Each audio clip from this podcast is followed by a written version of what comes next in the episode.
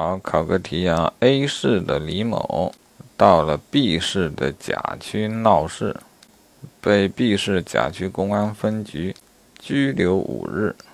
啊，如果他对拘留不服，要提起诉讼，则管辖的法院是，好，被告所在地 B 市甲区法院肯定可以管辖。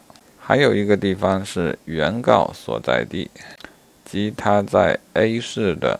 所在地法院也可以管辖。好，最后念一下法条：行政诉讼法十九条规定，对限制人身自由的行政强制措施不服提起的诉讼。哎，我怎么觉得这是行政处罚？好，继续念法条：由被告所在地或者原告所在地人民法院管辖。